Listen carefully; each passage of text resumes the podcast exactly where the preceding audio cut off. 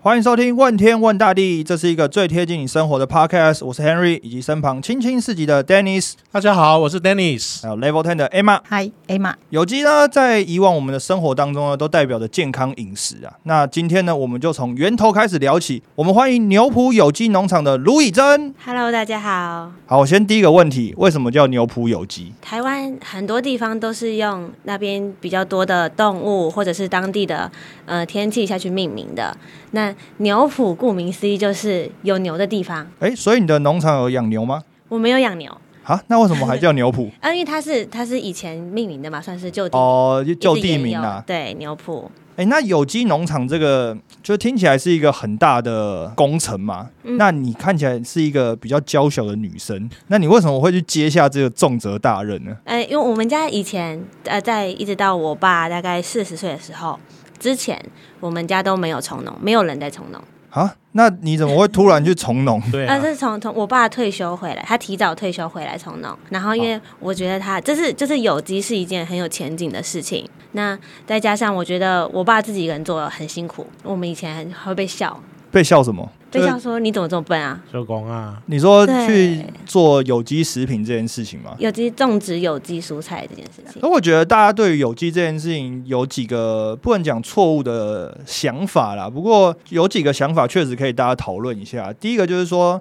因为有机的成本就当然比较高，因为你要把那个土地去做翻新嘛，因为你不能用过去的旧有的农地，然后就直接去做嘛，因为你可能旧有就已经有农药啊这些等等的，所以你就没有真的那么有机嘛，然后你就已经需要一段时间了，嗯然后再来，因为有机。你可能就不能用所谓的化学农药这些等等的，那你相对的，你对于比如虫害啊，或者是你的种植物的要求就会可能更高一点，相对的成本就会比较高。所以呢，这些相对应的成本呢，就会反映到最后的售价上面。所以大家就觉得说啊，有机食品好像就很贵。可是呢，大家对于这个贵好像没有一个比较正确的理解，好像就是说哦，因为它比较健康，所以比较贵。但是当大家吃不出这个健康的时候，或者是有人觉得说，就是就像很长很常有人讲嘛，我一直吃素吃素，我还不是得癌症，所以大家就对对这件事情就很反感。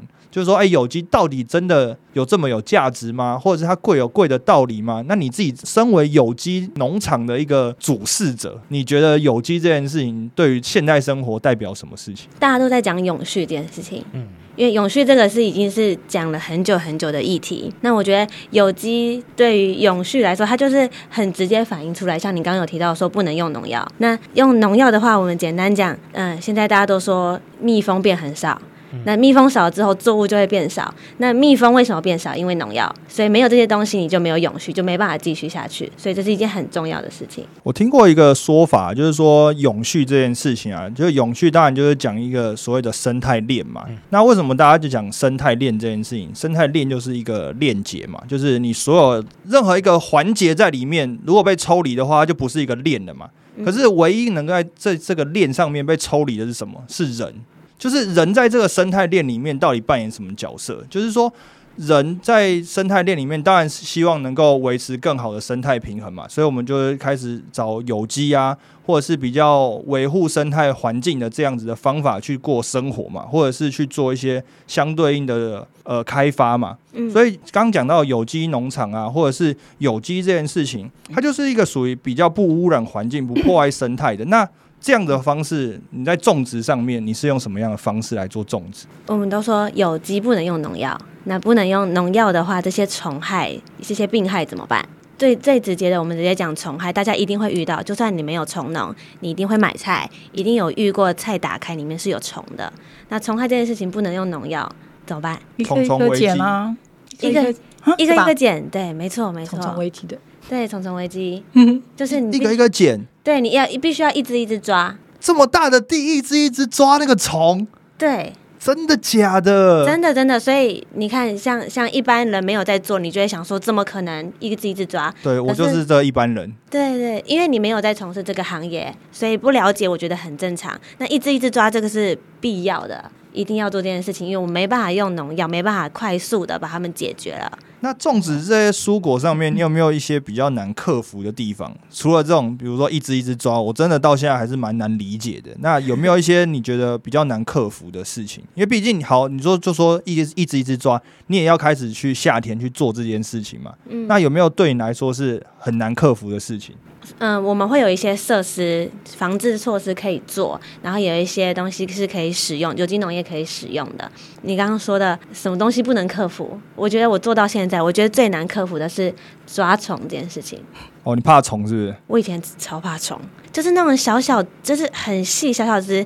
有没有吃过那个什么科学面那种，就一片碎碎的那样的那个虫？我以前都不敢抓。那你那你后来怎么克服的？后来怎么克服？硬着头皮呢？硬着头皮呢？因为它当你多的时候，我们都会说要跟生态、跟这些生物一起共存，我们要共好嘛。可是当它一直吃你的菜的时候，就没有办法共好了，我就跟你不共戴天之仇了 我。就把你烤。你对我不仁，不要怪我对你不义。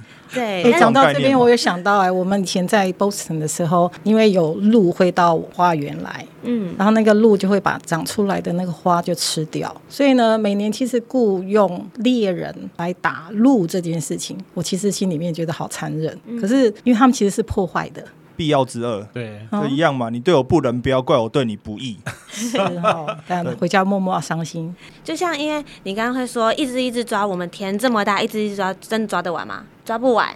但是我们可以减少它，所以我们还是一个是共共存共好的。我没有办法全部抓完，但是我可以减少。两只两只抓的意思。尽力而为啊。对对对对对，能少多少是多少，但是我们也不会影响到他们继续生存。那我觉得就是讲到有机这件事情，当然它是一个方法啦，或是一个做法。不过回到最源头，它就是一个对土地的使命啊，跟土地的连结啊。就 Emma，你觉得对于土地的连接，你有没有一些实际的例子？它不一定是跟农田有关系的，可能是比如说这样的建筑物啊，或是可能哪一些方法是跟土地有比较多连接的故事。有，我有很深很深的体会。你知道有很有名的建筑师叫安藤忠雄，那他在在所有的建筑之前呢，土地其实是观察非常非常久。他要做什么事情呢？观察光，观察这个影，什么时候上，什么时候下，然后他会把整个土壤去做修耕完之后重新种植。所以在他整个计划里头，有包含了对土地怎么样去做安排，跟大自然怎么样去做安排。那我觉得有机对我来讲，我自己是一个有机控。我觉得是一个有机迷。什么叫有机迷呢？我们在美国只去两家超商，一个是 Trader Joe's，然后一个是 Whole Food Market。对，好，大家都知道，在国外都知道，只上这两家，因为觉得是安心的。我觉得有机对我来讲，我有多一点的感觉是有机的。但你说你觉得是非常重要的事情，其实我已经是觉得对是很重要。你到欧洲的时候，我们其实都会找一个 BO 什么 BIO BIO 对，BO Market。其实，在台湾同样一个东西，如果在里仁、在棉花田有卖，那这个是有机的店，那我觉得我好像会自然而然倾向于这个。但这样的人多不多？这样的人阿凡达很多啊。阿凡电影《阿凡达》里面一大堆纳美星球人，没错啊就是这样的人啊。就《阿凡达二》要上映了，我没有收业配，不过欢迎啊。那 《阿凡达》其实就是一直在，就是 James Cameron 就一直在讲述一个事情，因为从第一集出来之后，就是很少美国票房嘛。那里面就是一直在灌输一些，比如说人类，然后去到了了破坏环境啊，这些等等的。因为纳美人就包就代表了一个原始的生物嘛，部落嗯原始的部落这些等等的。那纳美人他们一直在强调，就是他们要尊重大地之母这件事情，因为就是所有东西都是你大地给予你的那人类基本上就是去破坏的。那在第一集的里面，那时候就是把这样子的对立关系描述的非常清楚。那第二集要上映了，听说三个小时，然后在美国已经票房已经非常好了。那我觉得透过《阿凡达》这部电影，其实大家也开始有一些反思，有一些比较深刻的印象，因为不不管是不是有机，比如说像是我们现在这样讲，我们要尊重土地啊，要吃一些有机的东西，都远远不及你去看三个小时电影，然后电影里面的人物刻画给你的。因为其实很多电影里也一直在讲到土地这件事情。那瓦干达也是嘛，就是黑豹里面也是嘛，嗯就是我们取自于大地嘛，因为他们的那些能量都是从土地来的，所以其实土地对于我们现在生活来讲就是非常重要。那有机就是让这个土地能够更干净的一些做法。那我就要问啦，在牛埔有机农场里面，你在从事这样的事情里面，你有没有遇到一些比较你印象深刻的事情？就是在不管是经营上面啊，或者是你在整理上面，你有没有遇到一些比较你印象深刻的事情？我印象很深刻的是，呃，那时候我刚我大学毕业刚回来，然后我们要就是要去展售。我们在展售的时候，就是也会跟客人分享一些有机的一些资讯，因为可能有的人会吃有机，但他不是这么了解。那或者是说，有的客人他买惯型的，就是可能在市场或者在哪边已经买习惯了，他看到这个有机，他会脑袋会有一个问号，说有机是什么？所以有一次我印象很深刻，我在展售的时候，记得好像是卖节瓜，然后有一个比较年年长的阿姨，她就过来，她就说这个节瓜怎么卖？然后问完之后顿了一下，然后抬头看一下我们的招牌，说有鸡哦，我还有鸭嘞。这么不幽默、哦，这个阿姨。对啊，然后她就说还我还有鸭，我就说简单的跟她解释一下，但她就是没有想要听。最后她唠了一句狠话，她就说反正你不卖我也是坏掉啊，你要不要随便卖？贝莱姆台就，是对哎，对对对，买就算啊。然后我就说嗯，没关系，哎谢谢。这种人到底在想什么啊？就是你不买就算，你跟人家唠这种狠话是干嘛？然后这种我跟你讲，这种人就是这样，你买了他，你真的卖他之后，他会在那边碎碎念，你看吧，你还不是要卖我？就是那种得了便宜还卖乖，对就何必呢？对，大家都是出来就是混口饭吃嘛，何必标这样？明型的客户何必这样呢？OK OK，你你说你大学毕业就回来这间做做这些事嘛？嗯那你为什么会大学一刚毕业就想回来？你大学就是读这个的吗？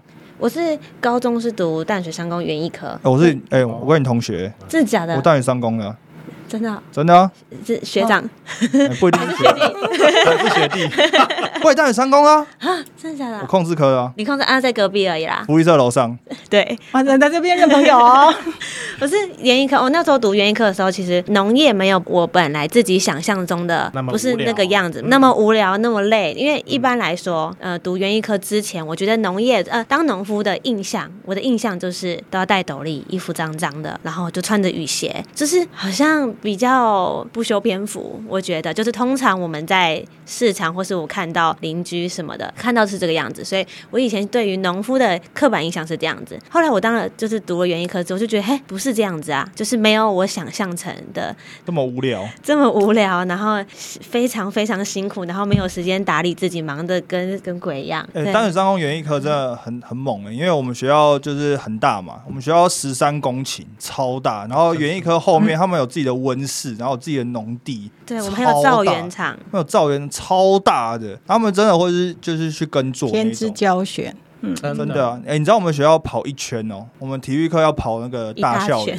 哎、跑一圈两公里，哎，超大的，那不是开玩笑的、哎。而且是上坡。以真刚刚说东农夫好像都是丑丑脏脏的感觉。民国八十年的时候，台湾退辅会要在要推广台湾的农业，然后特别到下乡的时候，跟他们说要拍一些照片，就有一个阿公听到了农委会要来拍他的照片，超级紧张的。他当天把他结婚的衣服的西装穿着，在田里头耕田，啊，就为了要让别人来捕捉这张照片。他在这个后来在极短片里面一直被拿出来谈，我觉得蛮有意思的。蛮有趣的，但是我觉得现在就是在法规上面啊，就是包括针对于农民啊，或者土地上面的一些法规，越来越通过越来越多啦。大家对于农业这件事情也越来越重视啊。所以，以真你想要做的像是食农教育这件事情，是不是也因为法规的通过，让你更有动力，或者更想做这件事情在读高的时候，我就确定我大学毕业要回来了，啊？但是这这么你怎么会这么早哦？对，但我爸大概是在我国中的时候开始投入农呃有机农业，那我高中的时候就觉得好，我毕业大学毕业就要回来。那你大学是读我读家药的环境资源管理，哦，还是类似的东西，相关科系啊？听起来是类似，就是代表学到更多东西。对对，学到不一样的东西。对，所以我那时候就回来，然后我其实那时候食农教育还没有这么多人在讲，然后政府好像有稍微有推一点，但是力道没有这么强，也没有着重在这一块。就我知道，食农教育好像是想做的人很多，就喊的人很多。但是你真的说好，比如说以我来讲，我今天真的要去接触到，我还真不知道去哪里找。就是哎，你在网络上打食农教育，比如说有一些农场，你可以去体验一下什么喂喂鸡、喂喂鸭，或者是什么学控窑啊这些什么，这些好像他们就已经归纳成食农教育的一部分。但是你说真的，一般人要去找到食农教育，好，我想学一件什么事情，我想透过食农教育了解些什么事情，还真没管到哎、好，不然我们现场这样子啊，我们我们现场三个主持人，大家对于食农教育第一个你觉得需要学习的是什么？Dennis，你先。石农教育其实会跟应该这样讲好，我举个简单的例子，比如说我在从事农业相关的领域之前，我的第一印象就是种子撒到土里面，它就自己会长出东西。但是事实上发现并不是这个样子，因为我就做过这一件事情，撒了种子，结果它不长。哦，所以你觉得食农教育第一件事情对你来讲，你就是要学怎么种东西？对，我觉得就是这个东西从没有到有的过程，那才会了解到说农夫到底要投入什么。什么过程才能够养出我吃到的这个产品？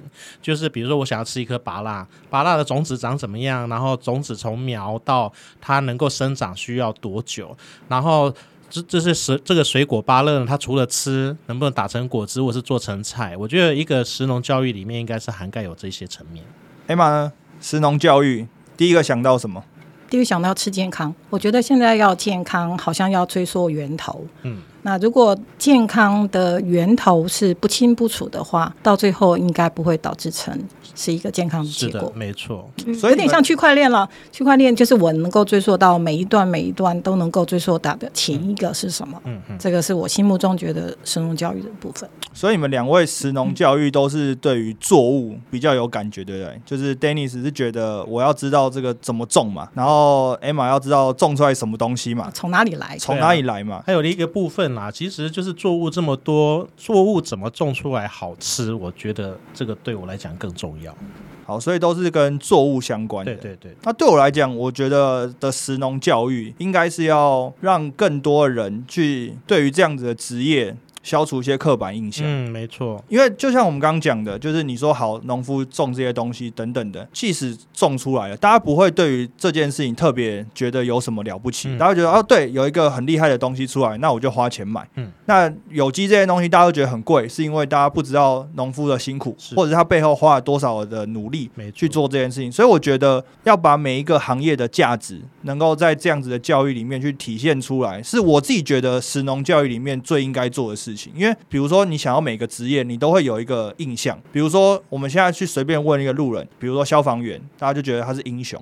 你去美国一定是这样子，大家对于那种呃军警消，大家都觉得那是英雄。大家对于就是种田的，他们也不会觉得他就是做比较低层的工作，他们也觉得说哦。可能有一些地方就是农产的城市，是他们也对于这些事情是一件非常骄傲的事情。错，但我觉得有一天这样的食农教育能够在比如说学校里面问说你的职业什么，或者是你爸爸职业什么，说我爸爸是农夫，然后他小朋友会这样讲的时候，我觉得那是食农教育成功的时候。没错。那你自己觉得食农教育应该代表什么？我我最一开始会想要做食农教育这件事的时候，我当时脑袋还没有食农教育这个名词出来。最一开始想要做是我在展售的过程中，我发现很多。多人，不管是年轻的、比较老一辈的，或是更小的小朋友，他们知道自己喜欢的菜长可能什么颜色，或者是大概是长什么样子。但是当他摆在他们面前的时候，他不知道这个是他喜欢的菜。我觉得这是一件很严、很严重、很可怕的事情。因为我比如说高丽菜好了，我看得出来这个是高丽菜，我喜欢高丽菜。大家都知道高丽菜，可是如果今天是青江菜呢？我跟你讲，我就是分不出来的那个，我真的分不出来。对，可是可是有的人是他很喜欢青江菜哦。但是摆出来他认不出来没关系，但可能摆出来他会说这全部都是一样的菜啊。对，蔬菜。你可以介绍一下吗？这都都是绿色的蔬菜。我遇过啊，我去热炒店的时候啊，然后我就点菜，我问老板今天那炒蔬菜什么？老板说炒空心菜还是什么菜忘记了。然后我就随手指着那个放在海鲜旁边说那这一把，他说一样啊，你刚不是问过？我说哦，那我炒这个，就是真真实实的发生在生活当中就是这样。可是我觉得那是因为从小到大没有人告诉你这件事情，因为这种事情就是你只要看一次你就知道。对。但可惜的事情就是一次都没看过。你就是没看过他本来的样子。对，没看过，没看过本尊。所以话说回来，神农教育其实要更多机会让大家去接触。是的。去接触到，所以才能够有后续的发酵。对。然后刚刚 Dennis 有提到说吃健康，然后要吃好吃，所以我们现在都会说我们要吃当季，食在地。对，原因就是在这里。为什么要吃当季？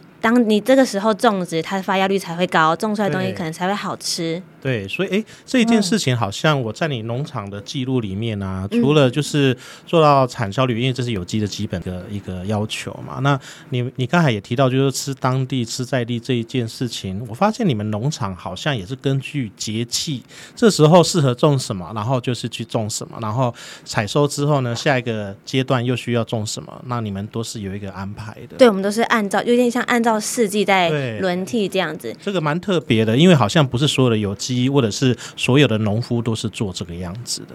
对，嗯。但是呃，因为现在就是科技什么的很先进，所以其实呃大家比较常知道，像茭白笋来说好了，茭白笋大部分人是不知道它是什么时候才是产季的，嗯嗯，因为现在就是全年其实都有茭白笋，是。但是一一年四季十二个月一定有几个月茭白笋吃起来特别好吃，对，但没有人知道。哦，那是哪一季呢？大家会烤肉嘛？中秋节，对。哦八，月。原来是这个时间。对对对，嗯。就大概是中秋节的时候，就是我出去上课，茭白笋就是反馈很强烈，大家会直接想到中秋节，但是他不会想到为什么中秋节茭白笋是这个时候出现，嗯为什么吃起来很好吃，这就是时当季，时当季是是有当季，然后另外一个是时在地。实在地，在地的原因是，你们知道洋葱产地在哪里吗？阳比较春比较多的地方，恒春，对，它在南部，是。它需要天气热一点。当然，北部一定也可以种，嗯。但是种起来它可能就没有这么甜，没有这么大颗。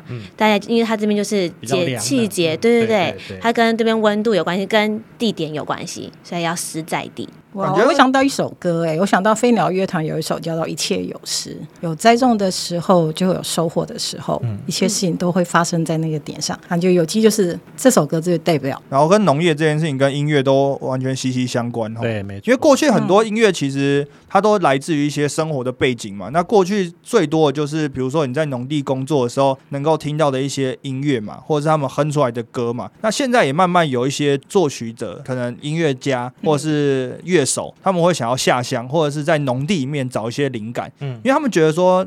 农地这件事情呢，当然第一个是看天吃饭嘛，老天给你什么你就做什么，就他们觉得这是一个每天都不一样的事情，就是一个灵感的来源。然后第二个事情是，因为你毕竟没有一些机会能够看到这么宽旷的田地嘛，这么宽旷的地方，所以你就是在那边也可以让你的心情稍微放松一点，能够得到一些灵感。我觉得音乐跟农业好像过去以来一直都没办法脱离关系哦。对啊，没错，因为其实像在文艺复兴时期啊，就有很多的田园音乐的创作，都是来自于当时的一些音乐家，他看到在田园之间的一些景象，他就把它谱写出来。那当然，其实像我们中国有很多的民谣啊，或是台湾在地也有很多的一些风土民谣，也都是呃根据当时他们农作的过程，比如说像茶山情歌，客家人会唱的一些茶歌、山歌，都是在山里面，因为很遥远，我告诉你要做什么，然后我就用传唱的方式唱给你听，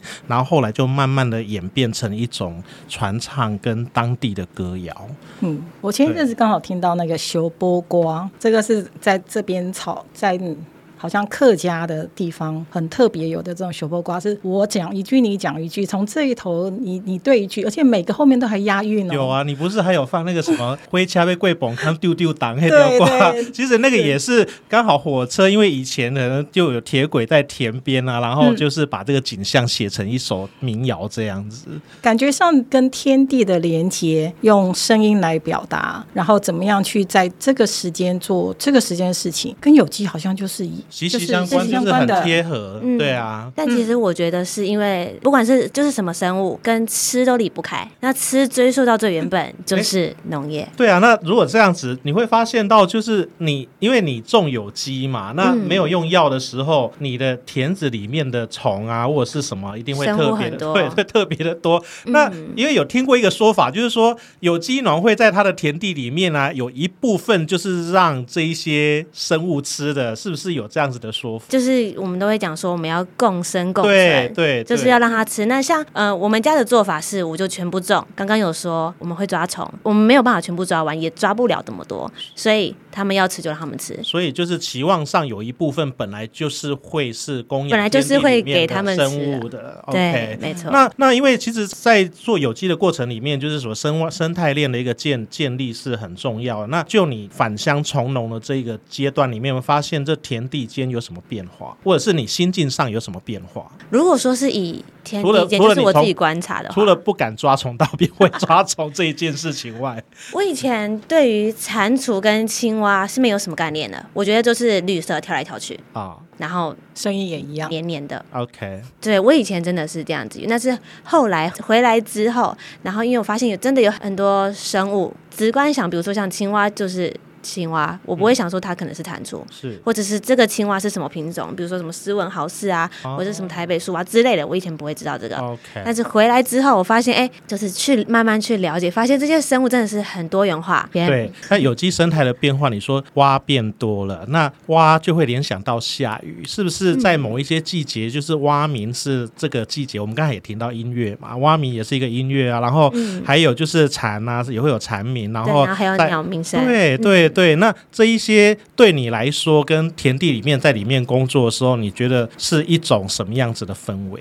我其实觉得蛮快乐的，而且我我觉得我自己讲出来，我觉得蛮好笑的。就是嗯、呃因为我们如果说以鸟类来说的话，比如说它今天的叫声是怎么样，你学它叫，呃因为我们就是大自然就是这样子，你会被相似的相似的声音或者是人去吸引嘛，特质一样的话。